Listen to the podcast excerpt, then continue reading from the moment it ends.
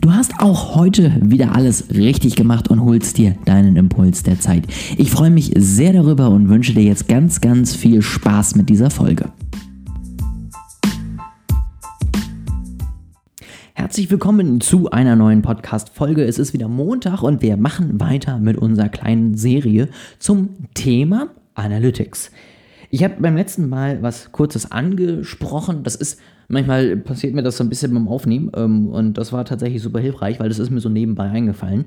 Und ähm, das ist, glaube ich, ein unglaublich wichtiges Thema, was man auch nicht sozusagen zu äh, gering irgendwie ja, wertschätzen sollte. Man sollte sich damit auseinandersetzen. Das ist nämlich das Thema, es gibt Dinge, die kannst du nicht tracken.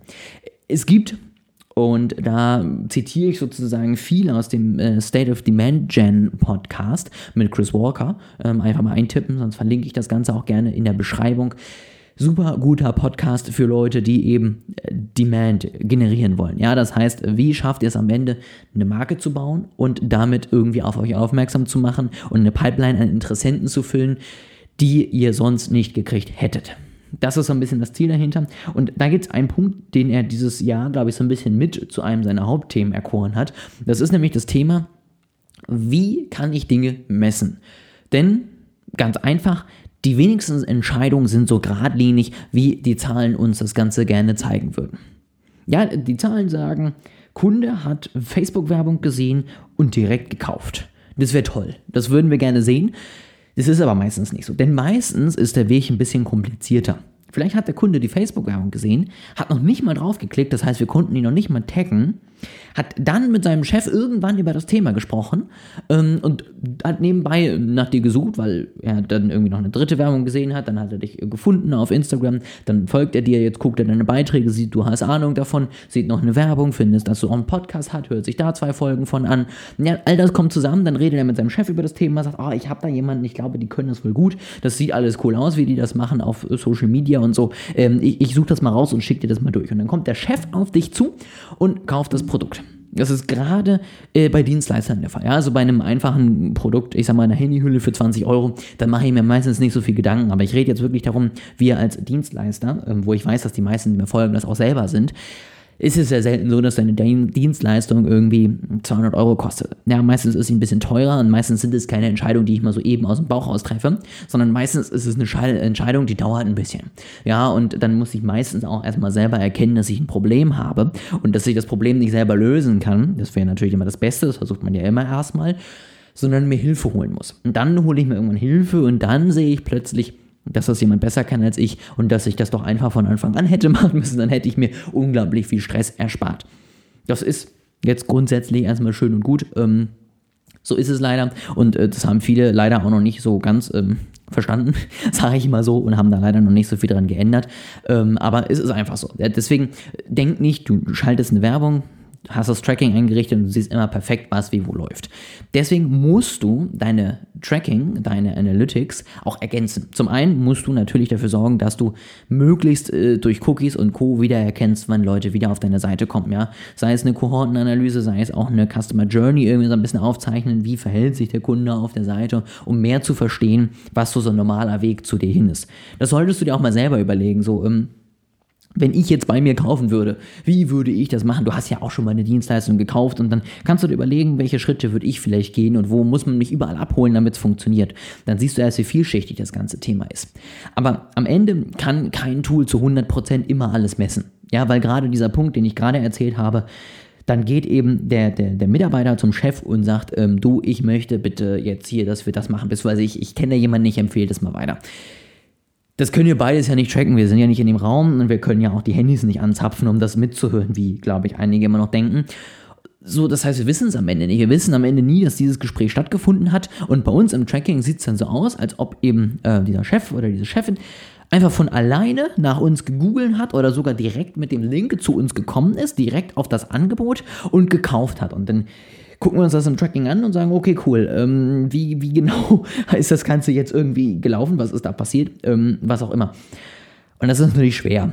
Aber das kann man umgehen, denn am Ende in den meisten Fällen, zumindest ist es bei uns so, kauft der Kunde die Dienstleistung ja nicht direkt auf der Website, sondern er füllt irgendwie ein Formular aus und es gibt entweder ein Verkaufsgespräch oder äh, es gibt irgendwie nochmal ein Qualifikationsgespräch, je nachdem, was das für eine Seite ist, je nachdem, wie weit der Kunde auch schon fortgeschritten ist.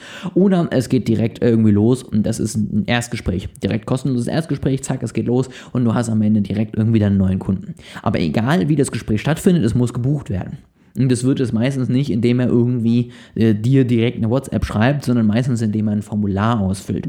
Und dieses Formular das sagt zumindest eben auch Chris Walker und das finde ich an sich auch super sinnvoll und werde ich jetzt auch selber noch mehr bei uns auch umsetzen. Das wird jetzt einfach um ein einziges Feld, ergänzt. Ja, also überlegt euch ganz genau, was muss rein, was muss nicht rein. Es muss vielleicht irgendwie, sage ich mal, noch nicht die gesamten Firmendaten rein. Es muss eigentlich maximal eine Telefonnummer, wo ihr ihn erreichen könnt und ein Name rein oder vielleicht noch eine E-Mail-Adresse, je nachdem, was besser ist. Ähm, und das reicht ja erstmal. Diese drei Informationen, die ihr maximal braucht, ergänzt ihr jetzt noch um ein weiteres Feld und das ist, woher hast du von uns gehört? Ja, wie bist du auf uns gestoßen?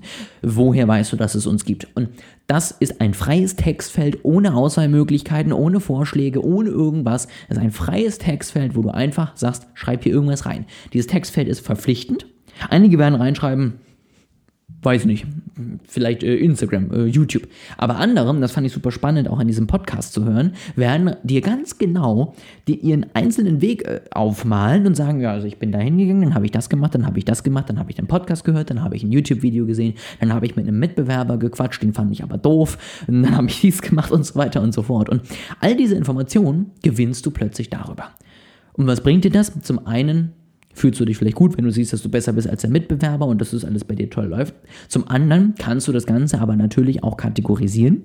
Siehst dann, wie die meisten Customer Journeys aussehen. Kannst das, wenn du geschickt bist mit deiner Software aus, ein bisschen dann irgendwann ergänzend zu deinen bestehenden Analytics-Daten sozusagen nutzen und sagen, okay, guck mal, hier habe ich zum einen das, was meine Software sagt, ja, eben gerade bei dem Beispiel direkter Zugriff Google, aber ich weiß, dass zum Beispiel 70% der direkten Zugriffe Google eigentlich ursprünglich mal Instagram waren, wo nämlich eben der Kollege darauf aufmerksam geworden ist und das Ganze dann weiterempfohlen hat. Und das wäre gar nicht passiert, wenn eben Instagram nicht gewesen wäre. Dann kannst du das so ein bisschen ergänzen, dann kannst du da vielleicht auch so ein bisschen gucken, dass du das unterschiedlich bewertest. Ja, denn am Ende musst du dann ja nicht dich darum kümmern, dass du bei Google irgendwie besser gefunden wirst, weil er hat ja wahrscheinlich irgendwie entweder den Link direkt eingegeben oder nur deinen Firmenname. Und wenn du da nicht bei, äh, North, äh, bei, bei Google bei der 1 bist, hast du, glaube ich, ein anderes Problem. Ähm, aber das, dann musst du dafür ja nichts mehr machen. So, und dann musst du auch da keine Zeit rein verschwenden, sondern du musst eigentlich dann vor allen Dingen Zeit weiterhin in Instagram stecken, wo der Kunde hergekommen ist. Und so kannst du dann nach und nach eben deine bestehenden Daten, die nicht egal sind,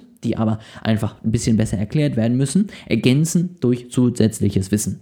Irgendwann wirst du Muster erkennen. Irgendwann wirst du merken, okay, die meisten, die jetzt zum Beispiel Dienstleistung A buchen, die kommen irgendwie über den Podcast. Oder die meisten, die Dienstleistung B buchen, die kommen irgendwie über meinen YouTube-Kanal. Ja, haben da irgendwie, sind da auf mich gestoßen und haben dann irgendwie nach einem Punkt gesucht, nach einem Thema gesucht, was sie interessiert hat und haben dann eben die normale Journey sozusagen weiter, ähm, sind die weiter fortgeschritten.